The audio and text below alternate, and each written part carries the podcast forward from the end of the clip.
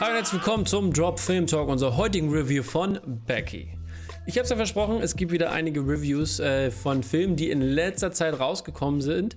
Und zwar habe ich und äh, da Becky mal rausgesucht. Becky fand ich ja richtig gut, vor allem der Trailer hat mich sehr beeindruckt. Ich habe es auch schon in den News vor ein paar Wochen erwähnt, als der erste Trailer dafür rauskam. Es ist ein Video-on-Demand-Release, der in den USA definitiv rauskam. In Deutschland, glaube ich, gibt es noch kein Startdatum dafür, aber das wird sich sicherlich demnächst noch ändern, weil ja die Kinos langsam wieder aufmachen und auch solche Filme einen Kino-Release definitiv bekommen sollten.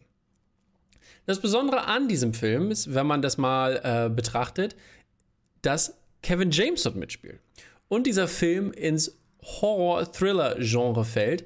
Und das ist wirklich sehr interessant zu, interessant zu sehen, da ja Kevin James ja bekannt ist für äh, den King of Queens, den er selber gespielt hat, für sehr viele Comedy-Roles, die er gemacht hat. Aber hier spielte er einen sehr stark tätowierten Neonazi, der ähm, in ein Haus eindringt. Und das ist quasi die Prämisse des Films.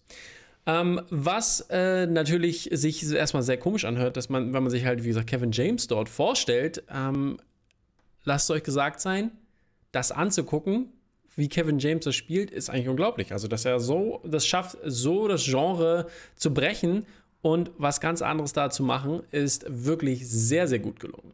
In weiterer Hauptrolle haben wir Lulu Wilson, die man aus Annabelle Creation kennt. Und sie ist sozusagen ähm, das Kevin allein zu Haus Pendant, äh, was in eine sehr, sehr brutale Art und Weise Rache nimmt für Dinge, die in diesem Film passieren. Jetzt geht es in die, äh, die Spoiler-Richtung, also lasst euch das gesagt sein, denn ähm, sie hat auch einen Vater, nämlich äh, der äh, verwitwet ist und der wird gespielt von Joel McHale und der möchte seine neue Freundin heiraten, die von Amanda Brugel gespielt wird und die sind da in diesem, die fahren auf so ein, so ein Landhaus und ähm, möchte da halt äh, Becky so ein bisschen versuchen äh, einzuholen oder beziehungsweise einzukriegen, dass sie äh, sich darauf einlässt und mit der Situation klarkommt. Ja, und dann steht auf einmal ähm, Dominic vor der Tür, der wie gesagt der Charakter von Kevin James ist und der ähm, redet über Hunde und äh, weil er natürlich Aryan Brotherhood ist und ein paar Leute mitgebracht hat, ähm, sagt er den, also äh, beziehungsweise instruiert er den natürlich diesen Schlüssel zu finden und er ist an dieser Tür und redet von Hunden und reinrassig, weil er natürlich auch ähm, Amanda Brugels Charakter sieht, die ja biracial ist, glaube ich, oder African American. Ich bin mir nicht hundertprozentig sicher. Aber äh, auf jeden Fall eine Person of Color ist. Und da äh, merkt man auch diesen, diese, diese, wie gesagt, dieses Böse, was eigentlich da in diesem Film passiert ist, weil der Film ist wirklich recht einfach. Ähm, äh, vom, vom Konzept her ist jetzt nichts, wo man sagen würde, oh, das ist äh, hier Christopher Nolan äh, neuer Denkansatz-Shit, sondern es geht eher in die Richtung, dass, ähm, wie gesagt, es sehr, sehr böse Menschen gibt und sehr, sehr gute Menschen und äh, die treffen halt hier in diesem Fall aufeinander. Und dann muss man natürlich das tun, äh, was man tun muss, um zu überleben. Äh, weitere Spoiler äh, sind in dieser Sache, es geht um einen mysteriösen Schlüssel, der gesucht wird.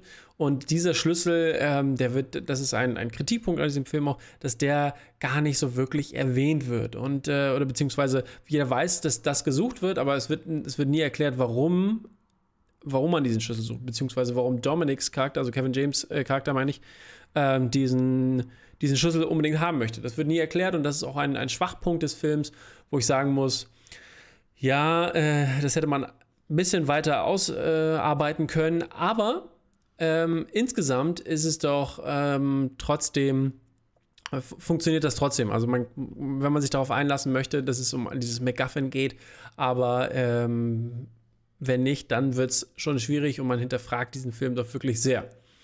Ähm, ja, so, sobald der, äh, die Familie dann ähm, quasi äh, gefangen genommen wird in, ihrem, in, diesem, in diesem Haus.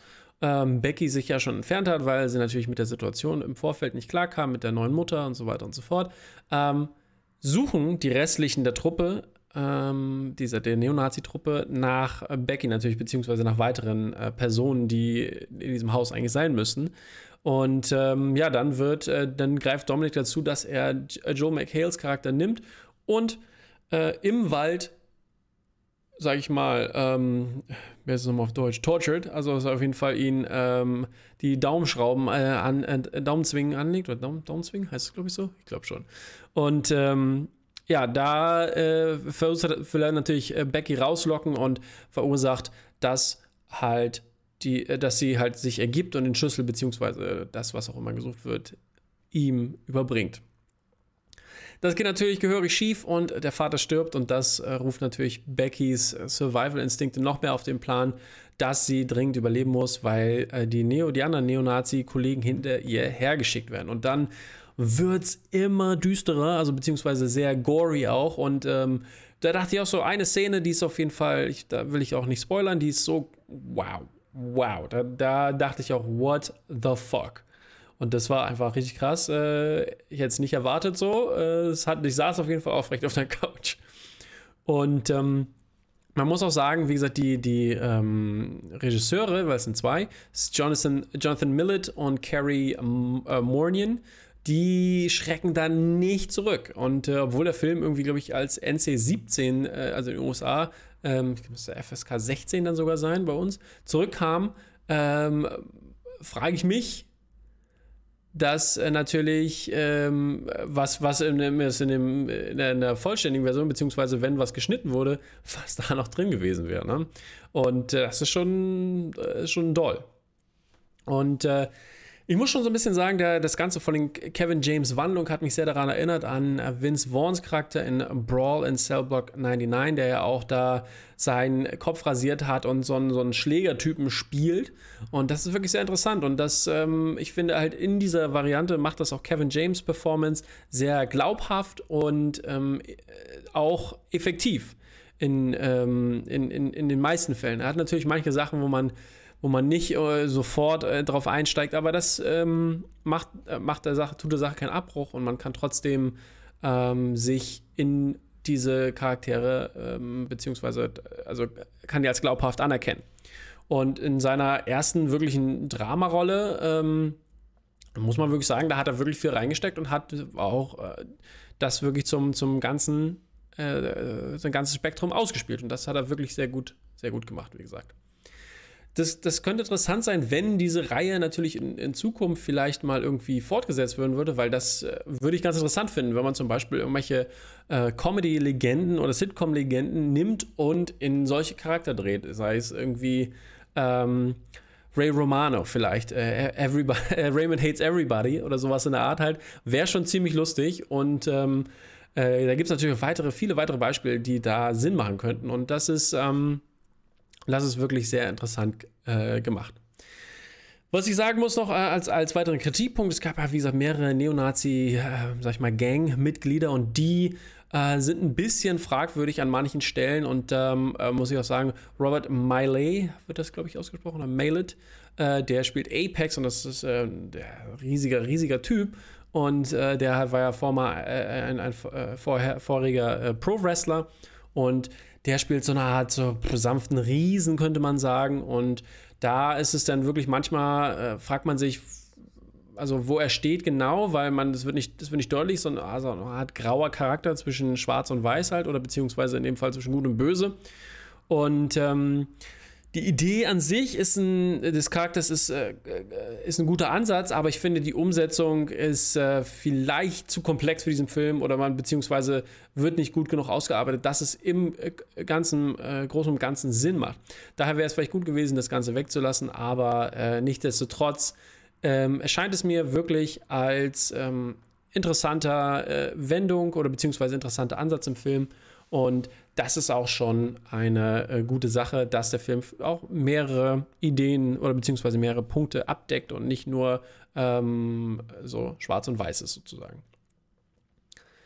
Weiterhin kann man noch sagen, was mir auch noch nicht so ganz gefallen hat, habe ich ja schon erwähnt, das das MacGuffin, also mit dem Schlüssel und so weiter und so fort. Und natürlich, äh, es sei gesagt auch, dass es zu äh, Tiermissbrauch, beziehungsweise, ähm, also beziehungsweise das ist nicht also in echt passiert, aber es wird gezeigt und das ist ja auch schon für viele verstörend. Ich meine, nur John Wick als Beispiel zu erwähnen und da, da ist es ja auch schon, da, da, ist man so irgendwie an diesem Hund und an was da passiert, äh, orientiert man sich so sehr dran, dass man natürlich will, dass diese Typen ihr Fett wegbekommen. Und das ist wirklich ähm, äh, ein Punkt, den man, äh, auf den man vielleicht aufpassen muss, beziehungsweise wenn man das nicht ab kann, sollte man diesen Film vielleicht nicht unbedingt gucken.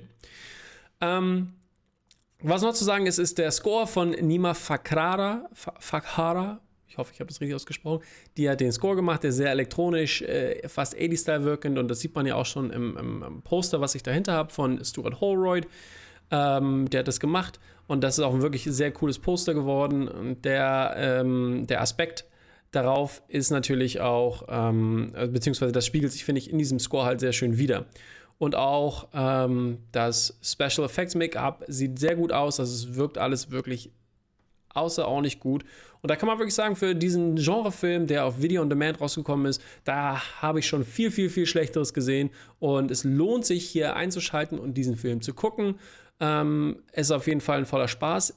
Ich gebe dem Ganzen auch, nat äh, auch natürlich nicht, aber auch ähm, 8 von 10 Punkten, weil ich habe mich sehr gut unterhalten gefühlt und ich fand äh, das als Genrefilm wirklich ausgezeichnet. Also, ich bin gespannt, wenn ihr diesen Film geguckt habt, wie ihr es fandet. Ähm, checkt das Poster aus von Stuart Holroyd. Ich habe noch eins von, ähm, wenn ihr äh, hier mal reinguckt, habe ich noch reingepackt, das Poster von Neto Ribeiro, äh, Ribeiro der, das im Hintergrund zu sehen, werde ich auch noch äh, verlinken. Sehr cooles Teil, ähm, finde ich auch sehr passend, weil diese Stifte eine wirklich wichtige Rolle spielen. Ähm, von daher, checkt das aus. Äh, es lohnt sich meiner Meinung nach, diesen Film zu gucken. Und ich bin gespannt, wenn ihr ihn gesehen habt, ob ihr ihn genauso gut fandet. Macht's gut.